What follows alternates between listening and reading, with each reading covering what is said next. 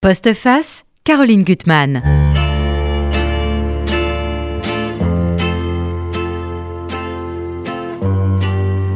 Il y a des rencontres décisives dans l'existence. Des rencontres amoureuses, des rencontres amicales ou même spirituelles. Elles peuvent totalement changer notre destin, réveiller euh, le meilleur en nous, mais parfois le pire. Ces combinaisons humaines sont vraiment le matériau des écrivains, euh, leur terrain de chasse. Alors là, attention, j'ai une virtuose dans le studio. Et attention, cher éditeur, parce que elle, elle fait du kidnapping. C'est-à-dire que quand vous ouvrez un de ses livres, vous ne lâchez plus. On est prisonnier de ces histoires. Et cette fois-ci, à partir d'une histoire, d'un accident, dans le cœur de Paris, elle va nous entraîner très, très loin. Tatiana, je suis très heureuse de vous retrouver. Avec Et moi de même, roman, voilà, chez Robert Laffont. Nous irons mieux demain. Tatiana Doronnet. Euh, on a la couverture. C'est votre, euh, on n'était pas sûr, le 14e roman. Je pense, hein. j'ai pas compté. Et quand on, vous êtes arrivé ici, vous aviez plusieurs personnes qui vous attendaient pour signer le livre. Oui, ça m'a beaucoup touché. On, est vraiment tous des fans. Nos, auditeurs vous, vous connaissent. Hein. Elle s'appelait Sarah. Euh, le dernier en date que j'ai beaucoup, beaucoup aimé, et c'est aussi une rencontre très troublante, c'est Célestine Dubac, mais toujours avec les thèmes qui sont privilégiés chez vous, la mémoire des murs, c'est que les lieux ont une importance et nous marquent. Euh, ça soit Manderley, euh, votre écrivain de, prédilection. Enfin voilà, tous les livres, on peut les relire. Euh, le carnet rouge, à l'encre russe, que j'avais aussi beaucoup aimé. Enfin voilà, euh, il y en a beaucoup. Et avec ce livre, euh, c'est un, livre, je trouve, où on retrouve vos thèmes, mais il y a autre chose dans cet ouvrage. Euh, déjà, il y a au cœur de ce livre, il y a Zola, que vous faites lire totalement autrement, parce que la femme qui va la, la, femme qui va avoir un accident, qui va être heurtée par la voiture, elle vit profondément, elle vibre avec Zola, et vous nous faites vibrer avec Zola, qui va être au fond un personnage, déjà euh, le maître des romanciers, euh, il faut le relire, euh, c'est le monde de l'observation, un, personnage pris dans un milieu qui va évoluer, qui va être parfois détruit, parfois. Donc ça va être une sorte de maître dans, dans, dans ce roman-là. et deux personnages totalement opposés. Candice, qui est une jeune femme de 28 ans, qu'on va voir, célibataire, avec des secrets en elle, qui va rencontrer, euh, elle va être témoin d'un accident et elle va rencontrer une femme totalement mystérieuse, vibrante, euh, presque hypnotique, cette Dominique, qui a 60 ans, mais son âge change sans arrêt parce qu'elle est, c'est la femme de la métamorphose, alors que finalement, Candice, c'est le personnage qui apparemment est prisonnière d'une même histoire et qui, grâce à la rencontre avec Dominique, va, va se métamorphoser. D'ailleurs, moi, ce qui m'a vraiment intéressé dans ce livre, c'est comment les, les personnages peuvent se transformer par cette rencontre et puis par un travail de, l'intérieur. Alors moi j'ai une question à vous poser parce que je suis toujours fascinée sur la, par la façon dont chaque fois vous partez d'un sujet et comment vous le faites évoluer. Comment ce livre-là a démarré? Pourquoi? Alors ce livre, Caroline, a démarré d'une façon très particulière, figurez-vous. Rappelez-vous de nos vies en mars 2020. Ouais. Tout s'est arrêté dans nos vies.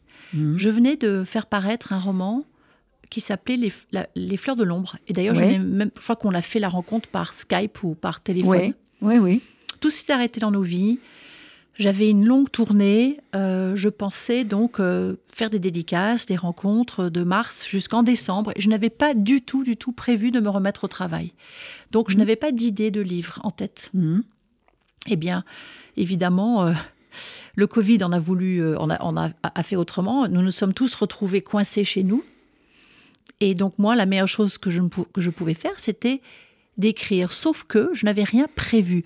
Ce livre est un roman que j'ai écrit d'une façon totalement différente, car je n'avais rien prévu. Donc je m'explique. Mhm. Je me suis dit, pour ma santé mentale, il faut que je me mette à écrire vite, parce que sinon, euh, je ne vais pas y arriver. Rappelez-vous quand même le stress dans lequel nous nous trouvions. Euh, d'ailleurs, cette pandémie n'est pas totalement finie. Non, hein. Elle revient. Voilà, donc nous étions dans un stress, nous étions enfermés chez nous, chez nous, c'était difficile. Donc je me suis dit, je vais me lancer dans un. En fait, je, n'avais même pas pensé à écrire un roman dans un mhm. premier temps. Je me suis dit, je vais me lancer dans l'écriture comme une bouée de sauvetage. Mhm. Et donc j'ai eu très vite euh, cette première scène, un petit peu euh, dramatique de ces deux femmes. Un accident, Candice, ingénieur du son, qui rentre chez elle un soir de grève à Paris, place d'Italie, la femme juste devant elle est renversée par une voiture qui ne s'arrête pas au feu. Et Candice est tellement bouleversée qu'elle va euh, essayer de porter assistance à cette personne. C'est une scène très forte et en même temps terriblement dure parce qu'on va se rendre compte que cette, cette femme qui est comme une silhouette frêle projetée par cette voiture, elle, a la jambe complètement broyée. elle, va elle va perdre sa jambe et Candice, qui est quelqu'un de quel cœur sur la main, va être bouleversée par cette scène. Et donc, euh, elle va se rendre à son chevet. Et moi, j'étais partie, Caroline, dans ce que j'imaginais être une sorte de polar, mhm. où j'imaginais qu'une femme euh, un peu étrange allait cannibaliser une autre plus fragile. Et puis, petit à petit, je me suis rendu compte que ce n'était pas du tout ça, ce que j'étais en train d'écrire. Que d'ailleurs, ça, ça avait déjà été fait mille fois mhm. dans les romans et au cinéma. Et que moi, ce qui m'intéressait justement, c'était les ondes d'ombre de chacune. Et ce que leur rencontre allait mettre en marche? Et puis, évidemment, il faut quand même que je vous avoue, parce que ça, ça a été très, très, très particulier aussi, je n'avais pas du tout prévu de parler d'Émile Zola, qui est un de mes auteurs préférés avec Daphné du Maurier. Mais lui, s'est carrément invité dans le livre d'une façon spectaculaire, c'est-à-dire au moment, page 70, où j'arrive, rappelez-vous, à un moment où Candice euh, est mandatée par Dominique, qui est toujours à l'hôpital, qui se remet difficilement de son amputation d'aller chercher des affaires dans, son petit appartement. Et bon, évidemment, comme elle est curieuse, elle va fouiller, etc. Et c'est là, tout d'un coup, pendant que j'écrivais cette scène-là, Caroline. Et pourquoi vous avez pensé à Zola Parce qu'Émile Zola est venu frapper à ma porte d'écriture, très fortement. extraordinaire. Il est venu, j'ai entendu un toc-toc-toc, j'ai ouvert. Dans cet endroit où je ne suis que toute seule, hein, vous connaissez, puisque vous écrivez aussi. J'ouvre la porte et là, je vois ce monsieur barbu avec ses petits bésicles un peu rondouillards et qui me toise et je lui dis, mais Émile, euh, hein, qu'est-ce que tu fais là? Tu, ne peux pas être dans ce livre, c'est un polar entre deux femmes. Euh, un, truc avec un peu de suspense, tu n'as pas ta place. Et là, qu'est-ce qu'il mhm. fait, Caroline? Il me tend une lettre, la lettre qui, qui dépasse là. Peut-être que vous voulez bien lire le début de cette lettre. Elle est magnifique, cette lettre. Chère femme adorée, je t'écris à la hâte. Hélas, je ne pourrai pas venir demain matin. Je suis retenue chez moi. Je viendrai dès que possible. Et en attendant, je t'envoie mon cœur qui est tout à toi. Il ne se passe pas une heure sans que je pense à toi. Je te sers de toutes mes forces dans mes bras, mille et mille baisers sur tes beaux yeux, tes beaux cheveux sur ta longue tresse parfumée. C'est beau. Donc cette lettre, je, me suis rendu compte que l'appartement de Dominique Marquisan pouvait être, hmm. dans cette optique de la mémoire des murs qui, comme vous le savez, m'obsède depuis si hmm. longtemps, le théâtre des amours d'un certain Émile Zola et une jeune femme qui s'appelait Jeanne. Et c'est là où j'ai compris que j'avais un boulevard qui s'ouvrait devant mhm. moi et que je pouvais donc faire rentrer Émile Zola dans ce livre. Mais je voudrais préciser quand même, Caroline, pour nos auditeurs, vous n'avez pas besoin d'avoir lu une ligne d'Émile Zola pour entrer dans ce livre, puisque c'est par le biais de sa vie intime que je vais l'appréhender. Candice n'a jamais lu Émile Zola. elle ne lit pas, elle va lire. Elle ne lit pas. Mais on va avoir très très envie, pour moi, de relire Émile bah, Zola. le plus beau compliment qu'on me fait en ce moment, c'est vous. voilà, vous m'avez hein. donné envie de lire Émile Zola. Alors, je veux avant tout, avant qu'on parle de, de, la façon dont c'est ces personnages vont se métamorphoser au fur et à mesure de l'intrigue, que vous nous disiez qui est Candice euh, euh Louradour, je ne oui. pas son nom, qui est un personnage qui est quand même quelqu'un de, enfermé en elle-même, emmuré en elle-même, mais elle ne le montre pas. Euh, elle tient son secret complètement clos dans son corps. Euh, voilà, qui, qui, est-elle pour vous? Pourquoi vous l'avez choisie Alors Candice, en fait, là aussi, euh, je ne l'ai pas choisie. Elle s'est imposée, cette jeune femme de 28 ans, maman célibataire. Elle a un petit garçon de 3 ans qu'elle élève un peu toute seule. Elle a un petit copain un peu mou, gentillet.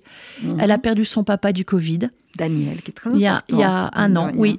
Et elle a une sœur et une mère qui la houspillent un peu. Et c'est une jeune femme et là, Caroline, je n'ai pas fait exprès non plus, je n'avais pas prévu de lui donner un bagage émotionnel extrêmement personnel, et c'est d'ailleurs la première fois oui. que je l'aborde dans mon livre. Je n'imaginais pas une minute que ça pouvait être votre histoire. En tout cas, quand je l'ai Vous êtes une des seules à ne pas avoir vu, parce que tout le monde l'a compris, je peux vous dire. Ah, je l'ai compris que ça la façon dont vous en parliez, c'était tellement fort que vous l'aviez vécu, mais je ne pouvais pas imaginer que cette histoire. J'ai été démasquée parce que démasquée, en fait, c'est tellement fort. Peut-être qu'il faut que j'explique de Alors, quoi elle je voudrais quand même juste, avant que vous révéliez le secret de Candice, dire euh, déjà il y a ces, un bleu, elle est au fond la même depuis des années. Elle bouge pas parce qu'elle a ce secret en elle. Elle n'en parle pas. Elle, elle a face à elle euh, sa mère, Faustine, et sa sœur, qui sont comme complètement comme des sœurs jumelles d'une certaine façon. Elles sont extrêmement fines, belles. Elle, elle n'aime pas ces rondeurs, on verra pourquoi. Et elles sont tranchantes. Elles sont vraiment. Elle est un peu exilée par rapport à ces, ce couple, cette mère et cette fille. Et elle a quand même tout son univers, il a été régenté par son père. Qu'elle adorait. Qu'elle adorait. Alors elle a cette rue, alors elle a un appartement tout petit, mais qu'elle adore, à la butte aux Cailles, rue des Cinq Diamants. Et là, il y a toutes les marques de son père. C'est lui qui lui a, euh, qui lui a trouvé quand elle était toute étudiante. Et il y a son bureau qui est là. Il y a tous les, tous les souvenirs de son père, Daniel, qui sont présents euh, et elle a complètement façonné cette, ce petit appartement pour elle. Elle l'a repeint dans la mm. couleur qu'elle aime, elle a des photos qu'elle aime, elle a... Et, et, la présence de son père, les rondeurs de son père qui sont dans cet appartement. C'est vrai. C'est très étrange. Et justement, cette rondeur, alors en même temps, on lui dit qu'elle a un cœur gros comme ça, il y a plein de clichés sur elle dans lesquels elle, elle se sent un, peu emprisonnée, parce qu'elle a le cœur sur la main, c'est vrai, et elle a des rondeurs qu'elle ne, qu'elle ne supporte pas. Et des rondeurs, d'ailleurs, qu'elle voit comme étant beaucoup plus exagérées qu'elle n'imagine. Elle souffre de dysmomorphobie, mhm. qui est euh, un signe particulier. Donc, Candice souffre de troubles du comportement alimentaire. Ça s'appelle TCA. Dans ces trois petites lettres, vous mettez boulimie, anorexie, boulimie vomitive, hyperphagie. Hyperphagie. Ce sont des troubles du comportement alimentaire euh, qui peuvent commencer à l'adolescence, mais qui peuvent vous suivre toute une vie. Et depuis que ce livre est sorti, Caroline, je reçois des témoignages tellement bouleversants partout où je vais de personnes qui soit en souffrent ou qui ont quelqu'un dans leur entourage qui en souffre. Pendant mmh. le confinement, cela a explosé. C'était, je voudrais lire un extrait parce que vous montrez tellement bien et surtout vous montrez, c'est vrai que je ne connaissais pas ça. Je, connais l'anorexie. Euh, j'ai des amis qui se font vomir après un repas, mais là, l'idée de devoir devenir boulimique pour combler un vide et ensuite, bien sûr, vomir, je trouve que c'est un processus et ça, vous le montrez bien sûr de l'intérieur. Il lui fallait la bouffe, là, tout de suite, pas réchauffée, à même les doigts, debout, la porte du frigo entr'ouverte. Il lui fallait les gnocchis froids, enveloppés de sauce gluante, saupoudrés de parmesan, engouffrés frénétiquement, à peine mâchés, à peine savourés. Il l'emplissait, la gavait. Il seul, cette sensation de satiété, pouvait lui apporter un court répit, afin de colmater le vide qui la transperçait jusqu'à la moelle. L'oreille aux aguets, surveillant le moindre bruit, dos tourné à la porte si jamais on la surprenait, elle raclait le fond du bol avec ses ongles, suçait le bout de son pouce, index et majeur. Ce n'était pas encore assez. Tout allait y passer, tout ce qu'elle pouvait engloutir, la croûte du fromage, le reliquat du gruyère râpé, la pâte à tarte crue, puis dans le placard, le pain rassis, le reste de la chapelure, les gâteaux de Timothée, les flocons de purée, en silence, en quelques minutes, enfiévrés. Ça, c'est terrible. Cette sensation de vide, elle l'a en elle, elle la porte en elle. Et ça, ce sont des éléments très personnels, Caroline, parce que voilà, j'ai souffert de boulimie anorexie pendant 25 ans de ma vie. Vous êtes toujours connu, on s'est connu adolescent. Évidemment, mince, mais c'est pas une question de minceur en fait. Même si on est mince, on se voit gros. Ça s'appelle la mhm. dysmomorphobie. Candice d'ailleurs n'est pas ronde. Elle se voit ronde. Elle, elle, ne l'est pas. Et en fait, c'est un trouble du comportement alimentaire qui, comme je vous l'explique, commence très tôt, mais on ne pense pas que c'est une maladie parce qu'on n'a aucune conscience de ce que c'est. C'est lié mhm. à des régimes, c'est lié au contrôle, c'est lié à l'image qu'on a de soi, c'est lié au manque de confiance qu'on a mhm. en, soi-même. Moi, je ne savais pas que je pouvais me faire aider, je ne savais pas mhm. que je devais me faire aider. J'en suis sortie assez récemment. J'ai entendu Jane Fonda il n'y a pas longtemps dire qu'elle a souffert de boulimie anorexie pendant 25 ans de sa vie. Fou. Princesse Diana en a souffert aussi, on le sait. C'est totalement caché, ça. Mais ce sont des choses qu'on ne dit pas parce qu'on en a honte. D'abord, on pense que ce n'est pas un vrai problème. On pense que mhm. c'est juste quelque chose, voilà, un petit problème qu'on a, que ce n'est pas, euh, que c'est éphémère, que c'est superficiel. en fait, ça prend des racines extrêmement, on va dire, profonde dans votre, votre propre être et comment vous vous façonnez, comment vous vous voyez. Et Candice s'en sort, on va pas dire comment ni pourquoi. Hmm. mais Dominique l'aidera. À, l'occasion, euh, je, dis aux, personnes qui nous écoutent, si vous avez euh, autour de vous, ou si vous souffrez de TCA, il faut absolument vous faire aider. Il faut en parler à quelqu'un. Il existe maintenant toutes sortes d'organismes euh, Mhm. pour euh, écouter, guider. C'est très long de s'en sortir. Je suis en train d'aider Mhm. moi-même trois personnes Ouais. qui m'ont contacté. Euh, vous- c'est oui. très très long, c'est très difficile, mais on y arrive. On Moi, j'y suis arrivée. Candice va y arriver.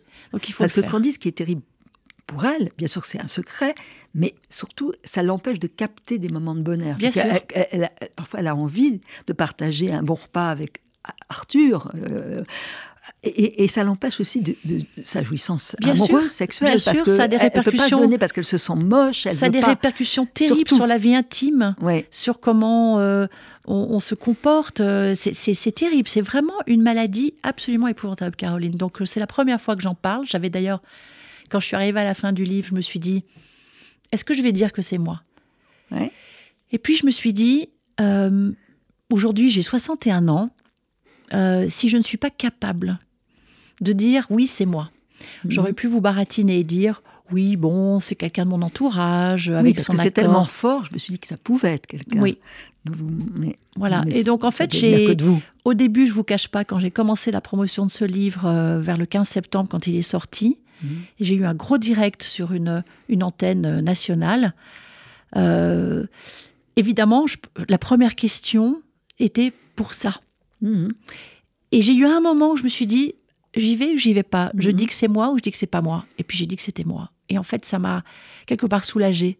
Ouais. Mais Libérée. partout où je vais, je reçois des témoignages et surtout, je reçois des remerciements parce que beaucoup de femmes, beaucoup d'hommes aussi, qui, qui, qui- qui souffrent de ce mal, n'osent pas en parler. Ils sont en larmes. Donc Ouais, c'est ouais. vraiment quelque chose, quelque chose de terriblement... euh, D'accord, d'être emmuré dans son corps ça. finalement. Et alors, ce qui, peut-être une des raisons pour laquelle elle va être captivée par sa rencontre avec Dominique, c'est qu'elle voit une image de liberté. Je pense qu'elle capte ça. Quand il y a l'accident, elle voit cette femme qui est frêle, qui a des immenses yeux noirs. Euh, bon, elle ne sait pas très bien quel âge lui donner, mais elle a une sorte de beauté. mais c'est- elle a une beauté, Euh, euh, Dominique Marquisan, et puis surtout, elle est à l'aise dans son corps. oui, Elle a, elle a a des visi- scènes où elle danse, où elle se libère. C'est ça, et Elle puis est- visiblement, elle plaît beaucoup aux hommes aussi. Mhm.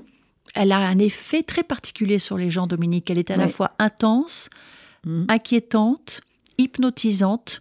C'est hypnotisant. Elle Ah ouais. est déstabilisante. Ouais. Elle vous sort totalement de votre zone de confort.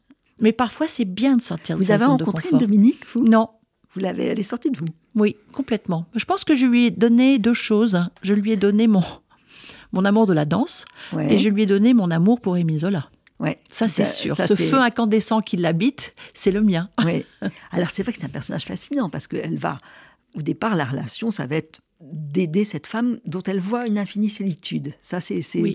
euh, la première chose qu'elle va voir d'elle. Elle se dit, c'est une femme, pourquoi elle est seule? Qui est-elle? Elle- elle- elle- c'est- Ce mystère la fascine aussi. Ce, ce côté Elle a pitié d'elle, en fait. Elle a pitié d'elle et, et- et donc elle va lui rendre service, comme Tout simplement. d'entre nous, tout simplement.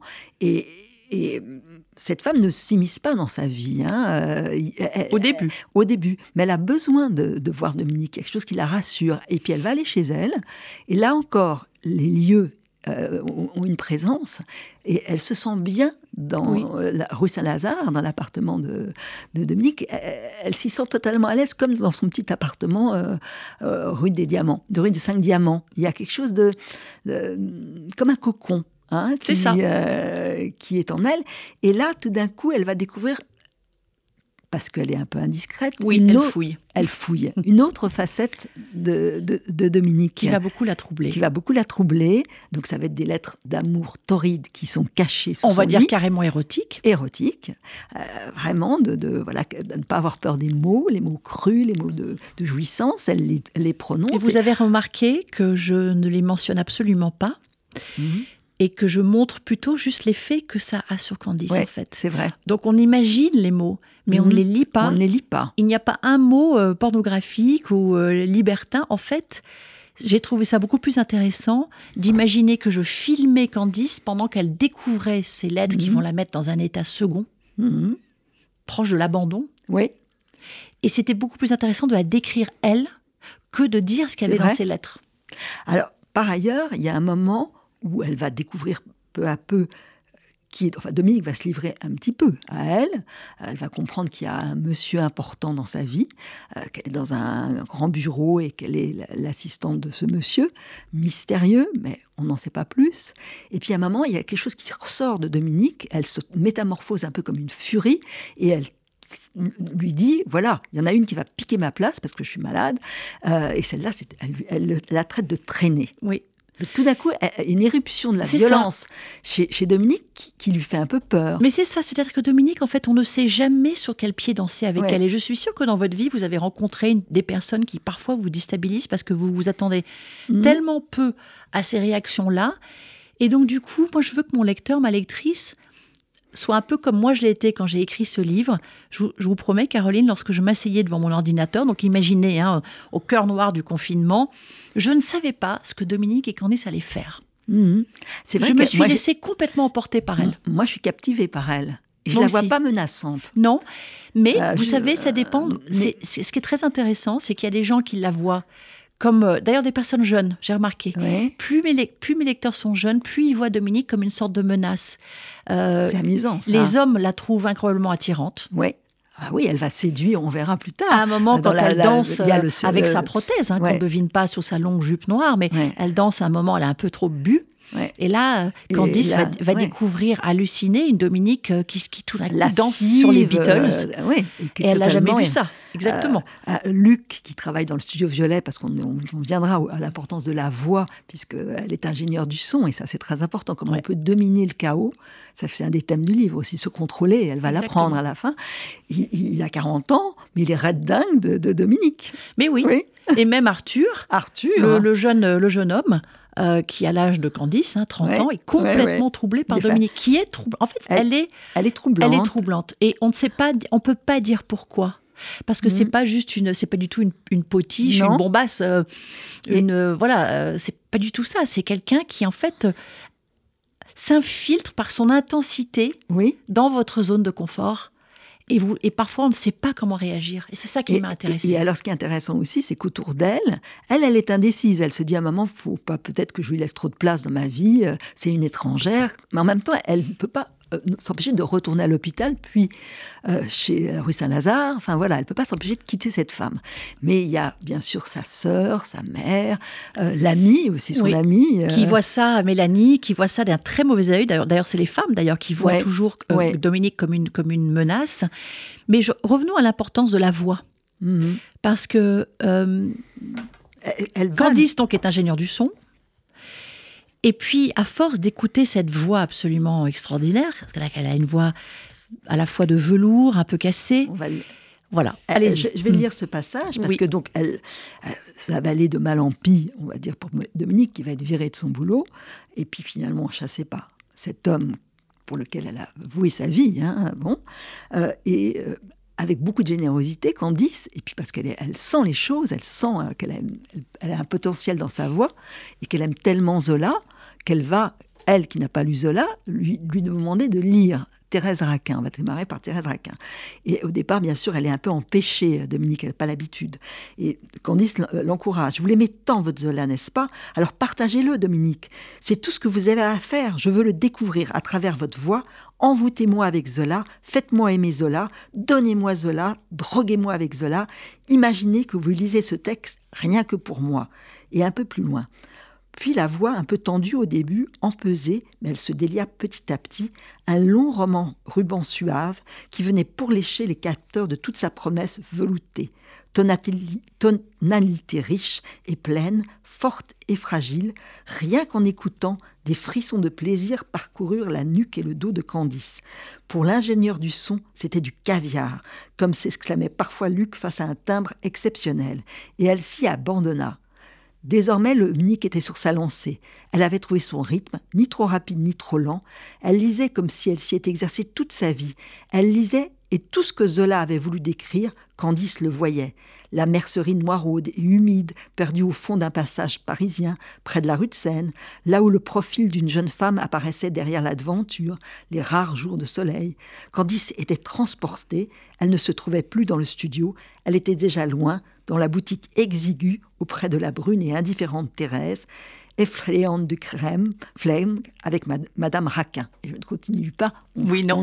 On, est, on, rentre dans la, dans, dans, la vie de, de, Zola. Et alors moi, Zola, vous en parlez admirablement, mais c'est au, au, fond à travers lui que les personnages, je vous dis, les personnages un peu des poupées gigognes. Elles vont découvrir, on va en découvrir de multiples, dont Daniel, le père, il y a une double enquête qui va être menée. Il y a euh, la sœur, qui est un peu rigide quand même, de, euh, de, Candice. On va trouver un portable du papa, on va se débrouiller pour essayer de voir ce qu'il y a dedans, et il y aura des mystères, on ne dira pas trop, dont encore une maison, une autre maison. Mais oui. Il y a d'autres maisons. Et l'enquête autour de Zola, parce que Dominique, elle est habitée par Zola, elle va aussi ouvrir des portes, parce que vous montrez déjà beaucoup de choses autour de Zola. Alors, on connaît l'affaire Dreyfus, et d'ailleurs, vous citez des, phrases terrifiantes dans la presse. On lui dit allez l'Italien tu repars retourne voir tes juifs.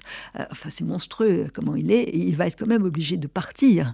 Et puis toute sa vie intime, ses tics, ça je savais pas qu'il avait des tics obsessionnels, une, obsession pour les, objets sacrés aussi et pour les chiffres. Et il sort vraiment en marchant du pied gauche. Oui, absolument. Comment vous avez trouvé ça mais En fait, vous ah, savez, ça Caroline, je tourne autour de Zola depuis longtemps. C'est l'anglaise euh, aimée Daphné du Maurier, la française mhm. Émile Zola, et je suis franco-britannique comme vous le savez. Donc, mhm. et puis j'ai déjà abordé euh, Émile Zola dans Célestine Dubac, et en fait j'ai beaucoup lu sur lui. Je n'ai pas fait un travail de recherche pour ce mhm. livre en particulier, mais je me rends compte que ça fait maintenant longtemps que je vis avec Émile Zola.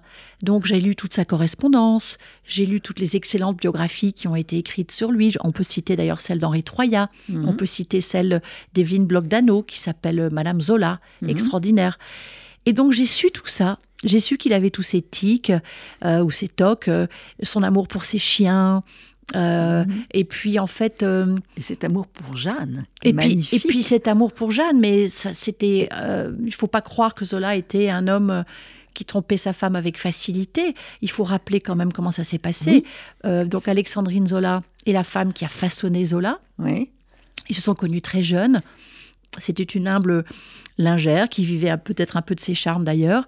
Et en fait, ils se sont mariés, ils se sont, ils sont tombés amoureux et puis ils ont elle a été euh, l'artisan derrière son succès, en fait. Elle a mhm. toujours été là pour lui, parce que pour Zola, c'était difficile au début. Hein. Mhm. Le succès n'est pas venu tout de suite, rappelez-vous. Mais le drame, c'est qu'ils n'ont jamais pu avoir d'enfants. Mhm. Et lorsque Alexandrine embauche, on va dire, ils avaient tous les deux, Émile et elle, 50 ans, à peu près, elle embauche une jeune lingère qui s'appelle Jeanne Rosereau, qui, elle, a peut-être une petite vingtaine d'années, qui est une grande et belle euh, jeune femme, très discrète, très timide. Et là, Émile Zola va tomber raide dingue amoureux de cette jeune femme.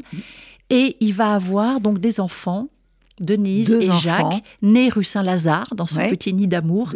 Et Alexandrine Zola va la prendre bien plus tard. Mais juste pour vous dire, Caroline, que, encore une fois, je suis très étonnée du nombre de gens qui ne connaissent pas, et c'est normal, tout ça a été caché, et la mmh. double vie de Zola, et les détails, mais surtout qui ne connaissent pas la mort d'Émile Zola. Beaucoup de gens ne savent ah pas ce mystère terrible. Terrible. Parce que jusqu'au bout, on, enfin, on peut penser quand même que c'est un meurtre. Mais beaucoup de gens pensent que c'est un meurtre. D'ailleurs, mmh. j'ai parlé avec sa, son arrière-petite-fille, Martine Leblon-Zola, une femme extraordinaire qui porte le flambeau de son arrière-grand-père, arrière-arrière-grand-père. Euh, donc, en fait, euh, c'est vraiment... Euh, on n'a pas de preuves, mais dans, dans, mon livre, je rentre dans le détail exact de ce qui s'est passé.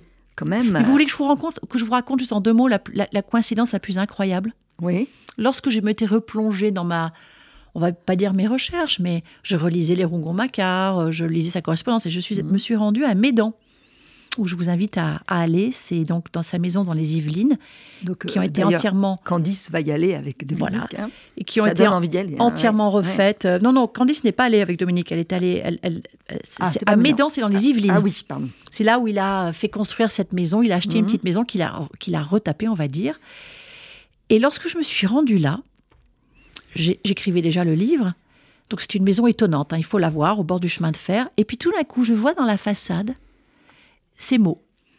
Émile Zola a passé sa dernière journée ici, avant de retrouver Paris, euh, et il est mort dans la nuit. Sa dernière journée c'était le 28 septembre 1902. Et le 28 septembre, ça n'a pas pu m'empêcher, c'est mon anniversaire. Oui, c'est très Ah étrange. Ah oui, c'est Donc ça- coïncidence. oui. Ah oui. Ça m'a Vraiment. vraiment beaucoup, Mm. beaucoup parlé. Et donc, je sais que je suis un peu habitée par la mort d'Émile Zola. Et une mort donc étrange parce qu'il a étouffé par. Mais euh, une mort terrible. ouais. On va pas dire. Ne dites pas. On, On va pas. laisser les lecteurs euh, Mais on peut découvrir. penser que c'est un coup monté. Ah, mais on Mm. pense, on pense que c'est un com- commenté lié à l'affaire Dreyfus, Ouais. bien sûr. Totalement. Alors, ce qui est très beau. Il y a un monsieur qui a quand même fait des, des- des- des- des- qui, qui- qui a admis. Ouais. Tout ça, vous découvrirez. Ouais, on le découvre. Et ce qu'on découvre aussi, c'est que cette double vie qu'il qu'il assume, il y a un moment où sa femme, des années après, va accepter, l'accepter et donner son patronyme aux deux enfants de Jeanne. Et ça, c'est très beau parce Oui. que finalement, dans les poupées gigognes et dans les doubles et triples vies, il y a un moment de conciliation. Euh, et je pense que ça sera quelque chose d'important aussi pour Candice, euh, euh, finalement, de comprendre Zola, sa complexité Bien sûr. Et, et- et- et sa générosité. Parce que a dans- aimé passionnément ces deux femmes. Voilà, parce qu'il y a, il y a un effet miroir, on va Oui. pas dire exactement comment, Bah, qui fait que Candice va appréhender différemment la vie de son père que, par, par exemple, sa mère et sa sœur qui restent bloquées sur. euh, sur Elle, il y a un moment choses. où elle va. Il y a quelque chose qui va bouger en elle. Oui.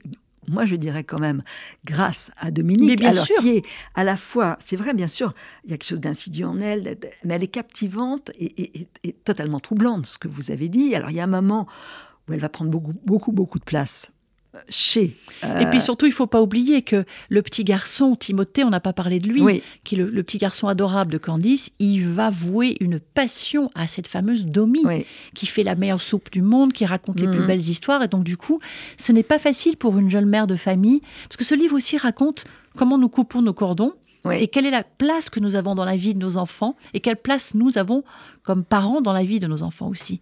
Et donc, euh, Candice va être un peu menée à rude épreuve, mais euh, voilà, tout va se remettre en place, mais dans une certaine douleur, on va dire. Oui, tout à fait. Et ce que vous disiez, c'est couper le, cordon ombilical. Il y a ce bloc entre Faustine, sa mère, et sa sœur. Et il y a un moment où on, lui dit tout le temps, tout le temps la même chose. Et, il y a une scène que je trouve très forte parce que ça revient encore à la voix et à son métier d'ingénieur du son. Euh, assise dans ce salon au décor qu'elle connaissait si bien, elle regardait sa mère, sa sœur, leurs silhouettes longiligne, conformes, leurs longs cheveux bruns et leur peau nacrée, deux ombres face à elle, agitant leurs bras, leurs mains, et bientôt elles ne formèrent qu'un bloc noir et menaçant. Puis le bloc se dédoubla à nouveau. Une ombre virevolta à gauche, l'autre à droite, comme sur une scène. Candice était à l'opéra. Les cris staccato, les visages contractés, les bouches béantes, les mains paumes ouvertes suppliciées. Quelques paroles martelées parvinrent à perforer la ouate protectrice de sa forteresse. Devait-elle entr'ouvrir la lourde porte de sa citadelle pour les capter? Non, pas la peine. Là, elle a compris qu'elle a. bah, c'est mon téléphone qui sonne, donc C'est pas personne n'entend. fait une petite C'est pas musique. grave, ça fait, nous fait une petite musique. Donc, elle, elle a pris le contrôle d'elle-même à Oui. ce moment-là. Elle est, coup, elle est capable de mettre enfin ouais, sa mère et sa sœur à distance. ouais, Ce qu'elle ne savait pas faire avant, puisque euh, il y a un moment, Caroline, vous le savez autant que moi, vous, vous êtes maman, Mhm. vous êtes euh, la fille d'eux aussi. Il y a un moment où on doit prendre son indépendance, on doit déployer ses ailes. mhm. Ça ne veut pas dire euh, qu'on claque la porte, ça ne veut pas dire qu'on est fâché, ça veut juste dire qu'on devient soi-même. Et Candice va enfin devenir elle-même. Elle ne l'a pas été jusque-là. Elle était perdue, emmurée, comme vous l'avez si Mhm. bien dit, dans sa souffrance corporelle. Et puis, euh, cet, cet accident va tout bousculer, en fait. Mais Oui. la mettre sur le chemin de la liberté, mais c'est seulement à la fin qu'on va se rendre compte de ça.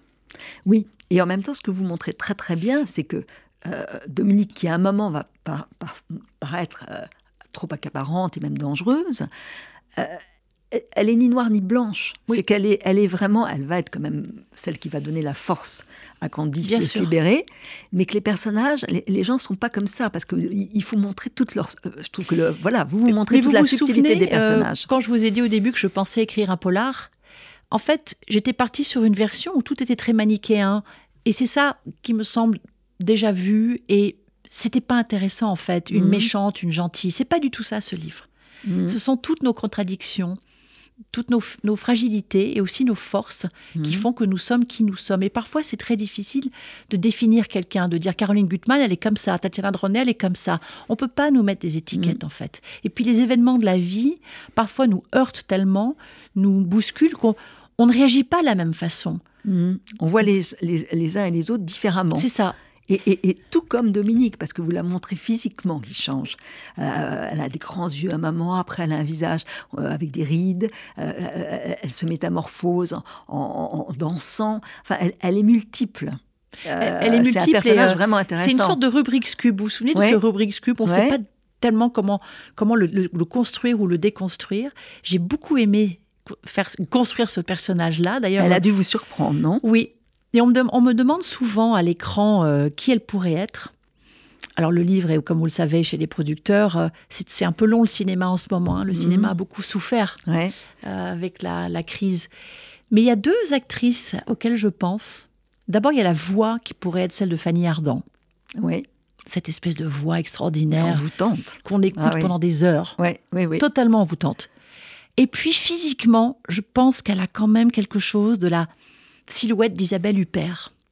C'est vrai, parce qu'elle est toute, elle, c'est une petite femme Oui, mince, Petite frêle, femme mince, frêle, euh, et en même euh, temps enracinée. c'est ça, et qui, qui, qui dégage une intensité folle. Ouais, Parce qu'Isabelle vrai, Huppert, parfois, Isabelle. on ne sait pas sur quel pied danser avec vrai. elle. Elle a quelque chose de, oui, Elle est à la fois inquiétante et attirante. oui, oui, tout à fait. C'est vrai qu'elle serait excellente. Vous n'avez pas le numéro de portable d'Isabelle Huppert? Ça serait hein. formidable. Oui, bon, en tout cas, on a envoyé à leur agent. Ouais. Comment ça se passe d'ailleurs? Ça, c'est une question. L'auteur Oui. a, a quand même un droit de regard? Comment, comment vous voyez les choses nous n'avons pas droit de regard, mais je, je travaille en étroite collaboration avec mes éditeurs et donc on, on, on fait une liste de personnes à qui on envoie le, le- le- le roman. Et puis, bon, on l'envoie aussi à des actrices. Mhm. D'ailleurs, pour le rôle de Candice, j'ai pensé à une jeune actrice qui n'est pas encore très connue, mais qui pour moi a une promesse absolument incroyable. Ouais. Elle s'appelle Suzanne Lindon. Elle a joué dans En thérapie. Ah oui, C'est la fille de Sandrine Kiberlin et de Vincent Lindon. oui. Et elle a une sorte d'intensité incroyable. Euh, Elle, elle joue dans, ce, dans, ce- dans cette série une jeune patiente euh, atteinte d'un cancer du sein. Elle est capable de montrer une telle émotion, rien Mhm. qu'avec un regard. Et donc, je lui ai envo- je l'ai contactée sur Instagram, je lui ai envoyé mon roman. Elle Vous m'a dit êtes, vous êtes formidable. elle m'a dit qu'elle l'avait bien reçu, qu'elle allait le lire, euh, et je croise les doigts. J'aimerais tellement qu'elle. C'est vrai que euh, voilà. Mais alors c'est vrai que vous avez- en tant qu'écrivain, vous avez un pouvoir sur les lecteurs. Vous le dites d'ailleurs à maman, de les faire pénétrer dans l'intimité des personnages. Euh, là, il y a il y a une distance qui va se faire avec le film, mais en même temps, vous serez quand même dans l'ombre. Pour, euh, Oui, mais vous savez, un metteur en scène, je pense qu'il a le droit de changer des choses. Euh, j'ai appris à. Maintenant, ça fait. J'ai appris, parce que j'ai Mhm. plusieurs films qui ont été adaptés. Combien vous avez eu de films Elle s'appelait Sarah. Ça va sûr. faire cinq avec Les Fleurs de l'Ombre, Ah oui, ça. qui est en, Wow. en- en tournage bientôt. C'est formidable. Oui, c'est formidable. Parce Mais que ça donne euh, accès à d'autres, mon avis, lecteurs, qui vont Complètement. lire le livre après avoir vu complètement. le Et film. puis, c'est- c'est c'est vrai aussi qu'il faut, il ne faut pas s'attendre à un copier-coller du livre. Vous voyez, Mhm. par exemple, Yann Gosselin, qui va adapter donc Les Fleurs de l'Ombre. Mhm. C'est lui qui a fait Boîte Noire avec Pierre Ninet, qui est un film Ah oui, magnifique oui, oui. et très angoissant. Ouais. Et donc lui, il a vraiment... Il est resté fidèle à mon livre, mais il a apporté d'autres éléments. Surtout, il, a une- il y a une fin absolument glaçante. Je rappelle que c'est une dystopie, hein, on en avait parlé. Et il a fait quelque chose d'absolument extraordinaire. Ça va être Ça, extraordinaire. ça va être quand ça? Ça me donne envie. Alors, ça, se- ça va se tourner cet été et on, on attend la réponse d'une très grande comédienne américaine. Je ne peux pas vous dire qui. parce C'est que- excitant, tout est Oui. excitant avec vous. Ah oui, vraiment, vraiment. Je vais juste faire une petite euh, présentation d'un livre qu'il faudrait que vous regardiez Ah parce oui, que c'est aussi une histoire assez fascinante. C'est un médecin qui, est- euh, qui l'a fait, qui est un excellent médecin euh, et qui par ailleurs est photographe. Euh, depuis, depuis, depuis son, son Un médecin photographe. médecin photographe. Il adore, il a, quand on va dans son cabinet, il a des magnifiques photos du Brésil, tout ça. Mais là, ce qui l'a intéressé, c'est faire des photos des mains de ses patients. Et c'est des mains qui racontent quelque chose. Alors là, il y a un, un patient qui a mis son étoile juive sur son corps. Ah, c'est bouleversant. Et, et- et c'est des photos, c'est terrible parce qu'elles sont souvent tavelées. euh, euh, c'est des gens jeunes, pas jeunes. euh, et chaque fois, il y a le récit, il y a quelques mots de, de lui médecin et son regard sur, les, sur, ces, sur ces malades, et puis d'autres mots des, des malades. Et c'est très très beau ce, ce jeu entre le texte. Alors comment il s'appelle ce, ce, livre? Alors il a pris un, un, un pseudonyme, d'ailleurs c'est assez drôle, ça s'appelle Les mains patientes. Euh, il s'est fait appeler Frédéric de Casablanca parce qu'il y avait un copain qui lui a dit bah, Je m'appelle Frédéric de Rabat, parce que je viens de Rabat. Il a dit bah, Moi je m'appellerai Frédéric de Casablanca. Voilà.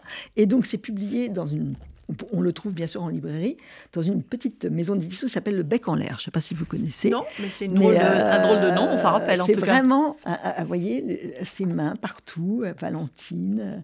Euh, c'est très étonnant. Très et ce jeu, voilà, entre la photo et l'écriture, je trouve ça très très riche. Oui. Ça m'a fait penser aussi aux allers-retours entre un film et un texte. Très bien. Voilà, donc à regarder. Et puis Tatiana, surtout vous lire euh, ce livre qui est formidable, euh, bourré de secrets. Et puis terriblement humain, parce que c'est comme ça que c'est dans le rapport humain que les choses naissent et, et, et se modifient et nous mènent vers peut-être le plus profond qu'on a en soi. Donc c'est chez Robert Laffont, nous irons mieux demain. Est-ce qu'il faut que j'explique le titre? Oui, je veux bien. Ce sont les derniers, ce seraient les derniers mots d'Émile Zola. C'est beau. Il aurait dit Demain nous serons, nous serons guéris. Mmh. Mais moi j'ai trouvé que guérir faisait un peu penser au Covid. Ouais. Donc je l'ai un peu twisté, comme on dit Ouais. en anglais. Et, euh, et donc, on a choisi ce titre parce qu'on trouvait qu'il faisait du bien par les temps qui courent. Et il fait du bien de se remettre dans la vie de Zola, parce Oui. que ça a été un homme tellement courageux. Oui, tellement puis- courageux. puis On oublie. hein. Et, et puis qui a créé tout un monde. Et ce monde, c'est important d'y pénétrer. C'est vrai. Par une porte, par savez, une il, autre. a- il habite, vous il, devez- il habite toujours chez moi, Zola. hein. Il est là. hein. Il est là. Au désespoir de mon mari qui aimerait bien qu'il parte. Oui, bah, vous faites taire votre mari. hein. Vous- les deux peuvent cohabiter. Zola et votre mari. Voilà. Merci, Tatiana. Merci, Caroline. Merci.